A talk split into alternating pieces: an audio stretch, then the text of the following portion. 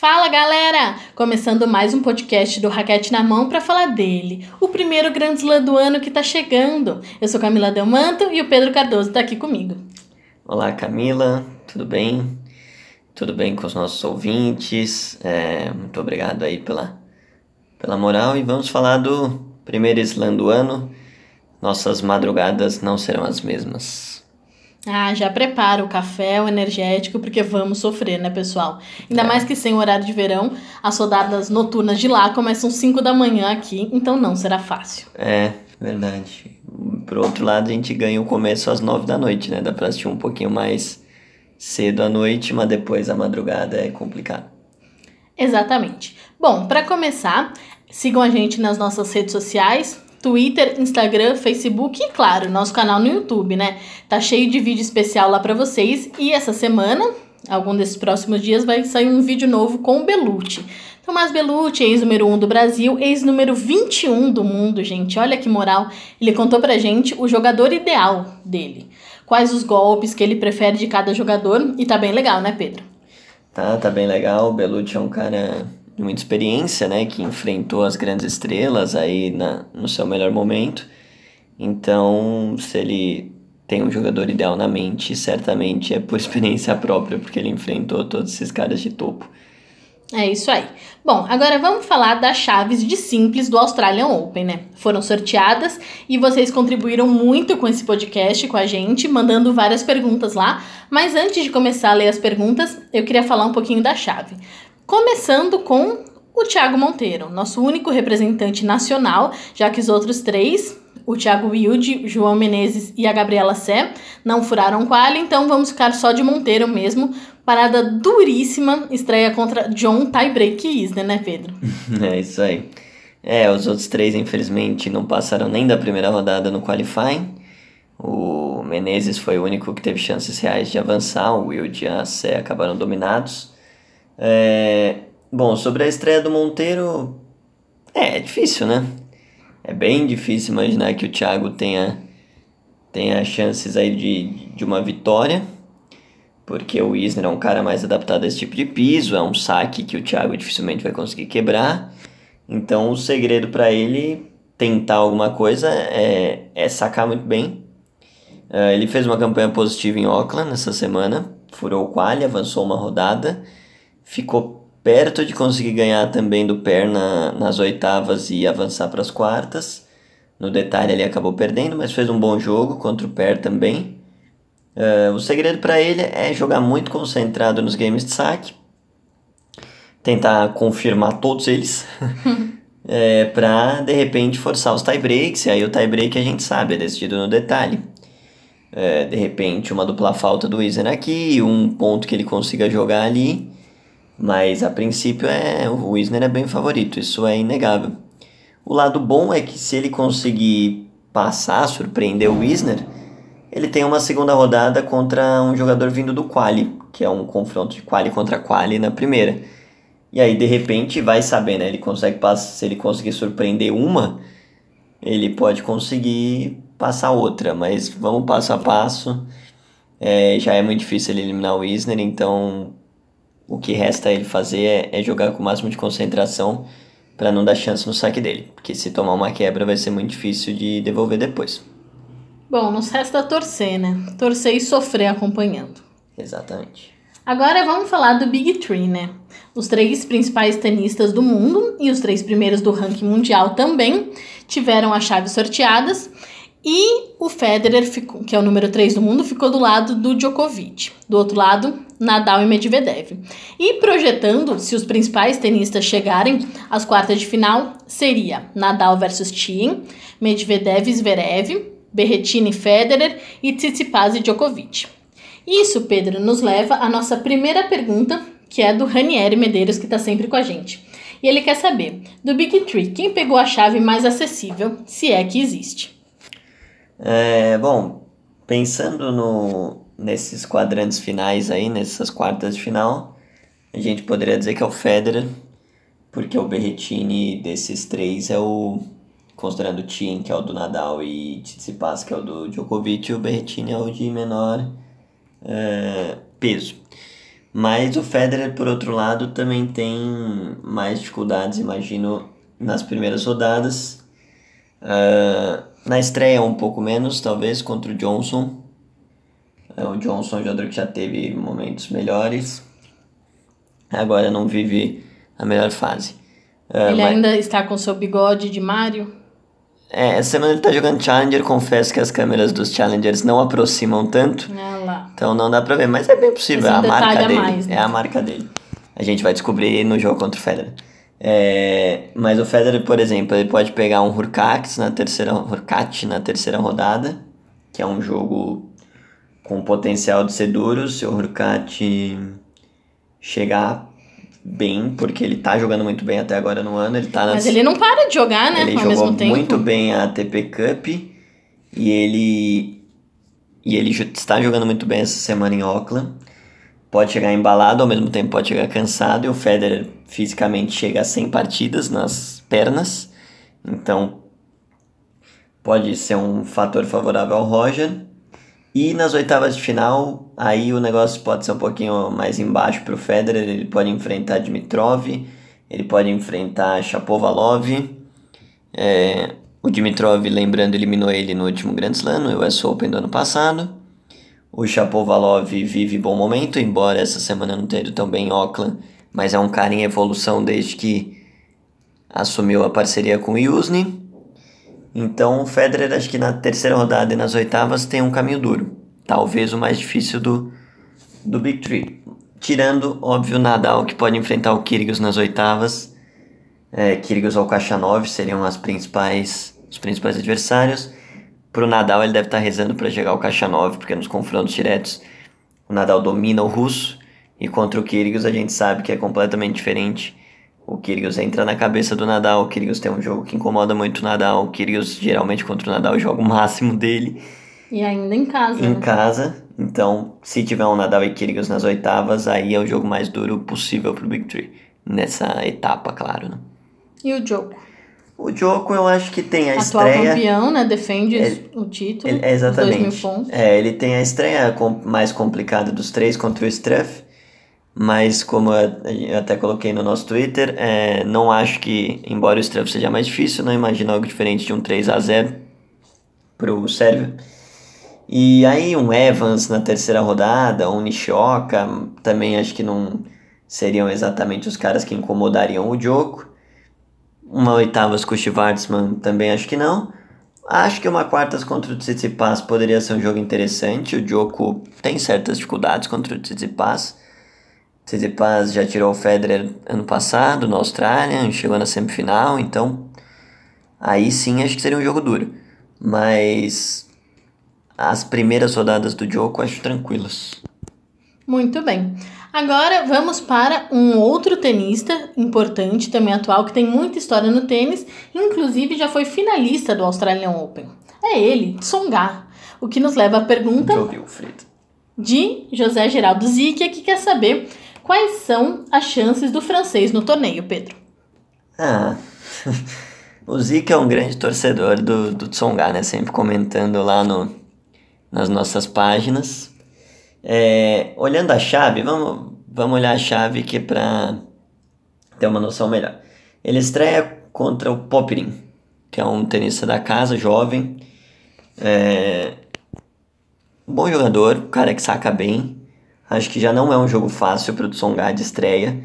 Em casa, tudo mais, o garotão querendo mostrar serviço, tá no piso bom para ele, porque o saque dele anda bastante. É, já não é uma estreia tranquila. Acho que o Tsonga na estreia já vai ter um teste. Uh, mas, se passar, a segunda rodada talvez seja até mais fácil contra Munar ou o francês compatriota dele, o Gaston, que é outro jovem promissor, que no juvenil teve uma carreira de sucesso e agora está tentando a transição para profissional. Se eu tivesse que apostar, eu acho que o Tsonga passa dessas duas primeiras rodadas, apesar de tudo. Só que o ponto é a terceira rodada dele é o Medvedev. E aí é muito difícil imaginar que o Tsonga tenha qualquer chance. Porque contra o Medvedev, a regularidade do Medvedev, o... aí é muito difícil. Então, se eu tivesse que apostar, Acho que o que dá para esperar é ele fazer o normal, uma campanha ok, sem grande brilho e sem grandes decepções, que é chegar numa terceira rodada e acabar perdendo para o Medvedev. Esse seria o meu palpite. Muito bem. E agora, uma pergunta do Christian Beyer, que está sempre com a gente também. Na verdade, ele tem duas perguntas, Pedro. Qual país sul-americano você acha que vai ter mais sucesso nesse Australian Open?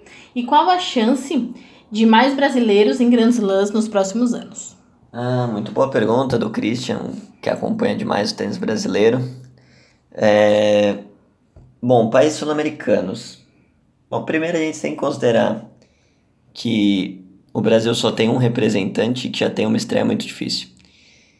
É, Bolívia tem um só, Uruguai tem um só, então assim, basicamente sobra a Argentina para simples, né? não tem muito. Sempre. Não tem muito em simples, acho que não, não dá para sair muito da Argentina. É, com Schwartzman, com Guido Pelha, sem o Del Potro, que poderia ser um cara para ir mais longe. Mas, digamos, o Schwartzman perder nas oitavas para o Djokovic é um resultado normal.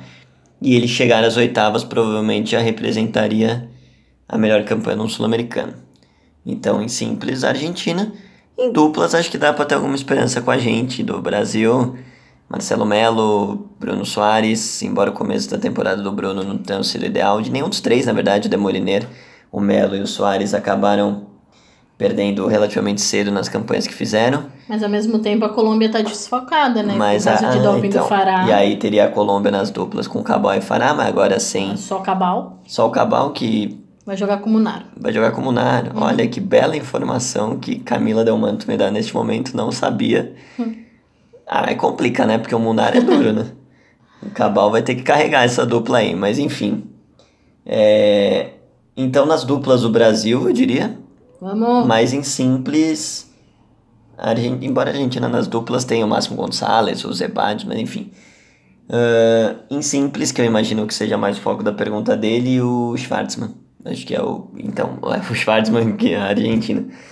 É, e sobre os mais brasileiros, Depende de qual futuro ele está querendo dizer, né? Uh, num futuro curto, digamos, para os slams deste ano, eu imagino que siga mais ou menos no que está agora. Thiago Monteiro conseguindo talvez se firmar no top 100 para entrar direto nas chaves principais. Uh, o João Menezes e o Wilde com rankings ali para se manter jogando os quales. Uh, e aí, quem poderia um o Rogerinho se, se retomasse aí, tá um tempo já sem jogar, poderia voltar para um ranking jogar um quali, o Belucci, mas sinceramente não vejo hoje muitas chances disso acontecer. O Belucci está um pouco distante. Quem estaria mais perto em termos de ranking até o Sakamoto, que está ali um pouco para cima de 300 e precisaria ganhar vai 50 posições para entrar nos qualis mas também não vejo isso acontecer assim com tanta facilidade. Pode acontecer, mas. Então, para esse ano, eu acho que manteria esse trio aí mesmo. Acho que vai seguir Monteiro lutando para ficar direto nas chaves principais. Wilde, principalmente o Wilde, que eu imagino que tenha, mantenha uma certa evolução no circuito Challenger. É, e o Menezes entrando nos quales. E aí, quem sabe em Roland Garros, que é no Saibro, o Wilde talvez consiga fazer uma, uma campanha melhor do que, que ele fez na Austrália, que ele acabou pegando um adversário difícil e, e caiu muito cedo. Mas não vejo muita perspectiva além disso. Orlando Luz, Felipe Meligeni são garotos que a gente tem que esperar para ver se evoluem. Mas não vejo esse ano eles chegando nesse patamar. Mas vamos torcer para que aconteça e para que ele esteja errado. É, não tá fácil, pessoal. Bom, nossas próximas perguntas vêm lá do nosso Instagram, se você não segue a gente por lá, arroba raquete na mão. Elas são do Miguel Guerra. Ele fez um combo de perguntas, uma inclusive se o Monteiro pode bater o Isner, que você já comentou, mas tem mais duas, Pedro. Federer tem alguma chance ou o Djoko já tá na final? Federer tem chances e o Djoko não tá na final. É... Bom, primeiro que assim, é óbvio que o Djokovic deixa a impressão excelente pós ATP Cup, campeão com a Sérvia, vencendo os jogos difíceis, ganhando do Medvedev, ganhando do Nadal. É, mas o Federer chega descansado fisicamente. Acho que chega num slam que é o slam que ele venceu recentemente, ali em 17, em 18. Uh, acho que o Federer tem chance. Acho que uma semifinal entre os dois seria um jogo aberto. Acho que não dá pra, pra cravar, não. Djokovic ganha a semifinal do Federer se eles se enfrentarem. Uh, acho que se o Federer cair antes, para um Dimitrov, para um Shapovalov, enfim, aí o Djokovic é muito favorito para ir para a final desse quadrante, desse lado dele da chave, eu vejo só o, o Federer. Bom, se se passa talvez nas quartas, mas talvez os únicos com alguma chance de batê-lo. E até se isso acontecesse, né, se o Roger vencesse o Djoko, quebraria até um certo tabu, né? Porque nos últimos cinco confrontos deles em slam, 5 a 0 pro Djoko, a última vitória do Roger em slam foi em Wimbledon 12. Então, faz oito anos, quase. Faz um tempo, Faz um é. Tempo. Foi ano passado a vitória na mão lá em Wimbledon, né? Ah, não vamos comentar, que né? Ele... Próximo tópico, pessoal. Que ele perdeu. É. Bom, é. fechando o masculino, vamos começar a chave feminina. Assim como a gente fez com o masculino, se tudo der certo e as principais favoritas avançarem, os confrontos de quartas de final serão Bart contra Kvitova, Pliskova contra Svitolina, Ozaki Serena e Halep e Bendit. E aí, Pedro, o que, que você achou desse sorteio? É, um sorteio interessante. A chave feminina é uma chave mais aberta, assim, a gente não crava tanto que nem crava no masculino uh, Djokovic, Nadal, enfim. Uh, aí entram algumas questões, por exemplo, a expectativa por esse Osaka e Serena possivelmente nas quartas que seria realmente um jogo espetacular, mas elas têm caminho até lá, é, é duro, tem várias jogadoras no quadrante delas interessantes. É um quadrante que vai ter um Golf e, e Vênus, repetindo a primeira rodada de Wimbledon quando a Golf estourou para o mundo. É, tem Wozniak, é, tem muita gente boa desse lado da chave que pode Wozniak vai se aposentar, né? Então é, qualquer ser... uma pode aposentar Wozniak. Seria interessante, imagina o Serena e, e Wozniak pra ela se aposentar contra uma amiga, enfim. Uh, tava até olhando aqui a chave. Tem a Kenin, tá nesse quadrante também. A Kenin é uma jogadora que tá numa evolução grande desde o ano passado. A Stephens, Bom, mas enfim, acho vamos que é aproveitar que você tá falando disso e se antecipou em vez de comentar a chave em geral que nos ah. leva à pergunta do Thiago Magalhães, que quer saber: o quadrante da Serena é o mais fácil até chegar na Osaka? Olha, olhando até a terceira rodada, acho que sim. Acho que uma oitavas de final contra Yastrenska ou Wozniak ou Conta, enfim, já não é tão simples e aí ela já chega na Osaka. Uh, acho, por exemplo, que o quadrante da Bart é um quadrante bem tranquilo até as oitavas também. Ela não vê, embora ela não esteja jogando tão bem esse começo, não jogou bem semana passada, essa semana tá um pouco melhor já em Adelaide, tá ganhando ritmo de jogo. E acho que ela não terá maiores dificuldades até as oitavas. Pode ter alguma dificuldade nas oitavas, mas até lá acho que não. Então não diria isso com tanta certeza. Acho que o quadrante da Bart é até mais tranquilo que o da Serena para falar bem a verdade. Os outros, acho que aí, acho que sim. Porque você tem uma Halep com com Mertens, com Sabalenka, com Sharapova, Vect, não é tão simples. Uh, a Pliskova já estreia contra uma Mladenovic, que não é uma para uma estreia não é simples. Pode ter uma Pavelchenkova na terceira, uma Kerber nas oitavas, ou uma Vondrosova, enfim, então a ordem para mim é a Bart é o quadrante mais fácil. Depois sim, Serena até chegar na Osaka. Muito bem. Agora, pergunta de Núbia Silva, que também está sempre com a gente. Primeiro ela quer saber: e a Dona Maria? Famosa Sharapova. Tem chance na estreia contra a Vect? A chance sempre tem, né? É, a Vect também não é um, um super monstro de regularidade, então Chance acho que tem, mas não é favorita. Favorita é a Vect. Uma jogadora em uma forma melhor ultimamente. Cabeça de chave, a Sharapova recebeu o convite. É, tem as questões físicas da Sharapova, os jogos que ela disputou pré a Austrália não foram exatamente tão animadores, então acho que a Vect é favorita. Se tivesse que apostar é na Vect. Mas vamos dar uma esperança aí pra Sharapova, né? É, a Sharapova é daquele tipo de jogadora que a gente sempre acredita que num grande dia ela pode ganhar de qualquer uma, né? Exatamente, ex-número um do mundo, Mas, multicampeã. é, mas a Vect é favorita, sim. Agora, seguindo nas perguntas da Núbia, ela quer saber até onde jogadoras do momento, como Collins, Ribakina e Astrenska, podem chegar. Olha, a Collins é, tá um começo de ano bem forte, foi semifinalista no passado na Austrália, então já chega com ponto para defender. Tem um jogo bem potente, acho que pode ir longe. A Collins acho que tem condições.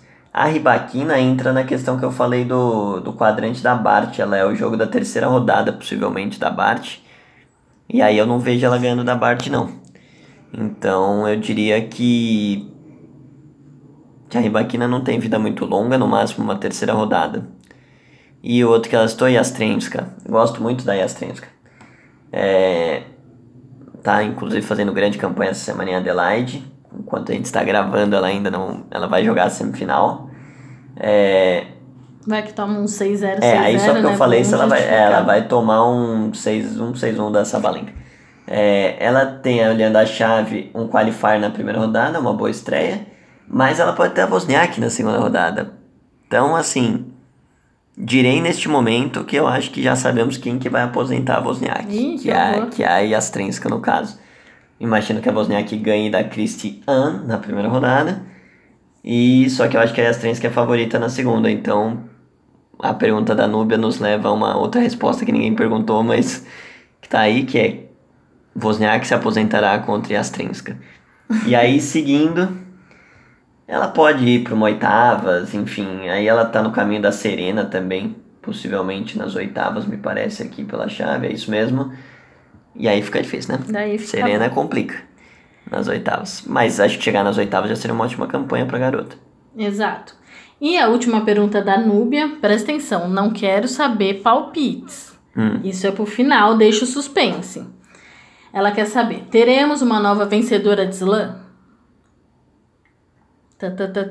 Na, na lata? Na lata. Não, acho que não. Vixe. Acho que só tem. É, acho que a única que pode ter, pode que nunca ganhou um slam que tem chance real é a Pliskova. As outras candidatas pra mim todas têm slam. Muito bem. Isso nos leva, né, um, um link com outra pergunta do Ranieri Medeiros, que é analisando friamente a chave e pelo que vem jogando masculino e feminino. Quem pode surpreender, Pedro? Opa, aí é meio bola de cristal porque tênis a gente sabe como é, né? Mas vamos citar alguns nomes. Vamos lá. A Collins, se alguém considerar uma surpresa, é cabeça de chave. Mas acho que tá jogando muito e pode chegar. É a cabeça 26. Ah, não é tão jovem, mas acho que pode ser uma surpresa. Ah, quem? A própria Yastrenska, que a gente também já citou, acho que é uma jovem que tá jogando bem e que pode ir longe. Ah, Ribaquina, acho que não. Tô pensando nas que jogaram bem essas primeiras semanas do ano. Ah, ah, eu iria dessas duas, acho. Yastrenska, Collins, que a Núbia já citou também. Acho que de fato são duas que estão jogando bem. E no masculino? Talvez ficar de olho no Manisimova, por exemplo, que jogou semana passada com a Serena em Auckland. Mas acho que não sai muito de surpresa que você fale, nossa, essa vai surpreender. Acho que ficaria nessas. No masculino, Hurkacz, mas aí isso? pega o Federer na terceira rodada e é difícil. Mas pelo que vem jogando, eu tô dizendo. Ele perguntou pelo que vem jogando. Aí analisando friamente a chave já complica um pouco, porque é o Federer na terceira. Mas pode chegar. É... Hum, talvez se alguém considerar o Shapovalov uma surpresa, mas também tá na do Federer. É... Não sei. É... Eu, eu citaria o Deminaur, mas ele desistiu. Ah, é. É, Tem alguns garotos aí aparecendo bem. O Rublev, o Rublev tá muito bem. Não vai chegar cansado também. Pode chegar um pouco cansado, mas ele tá jogando muito bem. É, acho que é um cara que, poxa, pode ir para uma segunda semana aí e chegar. O, o Ketmanovic, que fez uma campanha legal em Doha, é um jovem que joga bem. Mas eu ficaria com Rublev, Hurkacz e Chapovalov. Três garotos que estão jogando bem. Muito bem. Agora é o seu momento. Meu momento. Lá no Twitter eu prometi para Nina Souza que a gente ia responder para ela, então especialmente apostas feminino e masculino. Apostas feminino, masculino. Ah, ah aí sabe que aí depende do que a gente quer. Né? A gente quer ser ousado ou a gente quer ir no que a lógica vai dizer? É, não sei, você que me diz. Eu aposto Serena e Roger. É, ou seja, vai na torcida. Que isso? É óbvio. Uh... Analisando friamente aqui, pessoal. Tá, então eu vou. Posso fazer duas? Uma. Uma. Pensando vai, na lógica. Pode. Na lógica, puramente. Hum. Djokovic, que é difícil, o cara é sete vezes campeão lá, já jogou o que jogou na TP Cup. E Serena. Serena, ok. Ah, Acho obrigada. que jogou bem Auckland, tá firme. E que é o recorde, né? Que ela já bateu é, na trave muitas tá vezes. Trave, já saiu o primeiro é. título pós-gravidez, deve estar tá mais leve. Então, e as. E a Andresco, que ganhou o último slam dela, não tá, enfim. É. Ajuda um pouquinho, outra que desistiu. Já vai tirar o Osaka nas oitavas, pode se tirar, passar. Nas quartas, pode nas tirar o Osaka. Tá, então Djokovic Serena me parecem os palpites mais lógicos. lógicos. E? Mas pensando uma coisa um pouco mais lúdica, porém impossível. Que é só torcida agora, é isso? Não, não, não, não é tá torcida. Bom. É tipo, tem chance, não é a lógica, mas pode, pode acontecer. Hum. Federer e. Ah, Federer e Osaka. Porque a Osaka, embora. É a atual campeã, né? É a atual campeã, ela tava numa sequência grande de vitórias seguidas até perder semana passada para a Pliskova em Brisbane.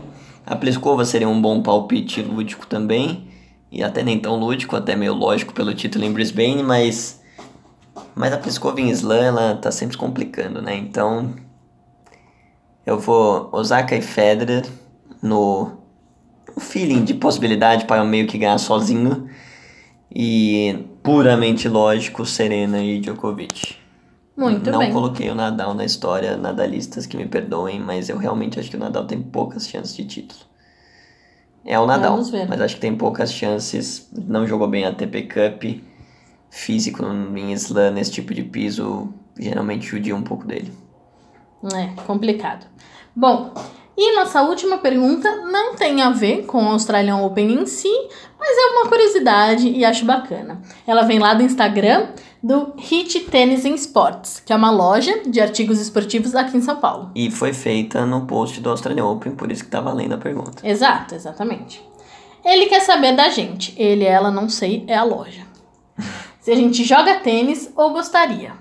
E aí, Pedro?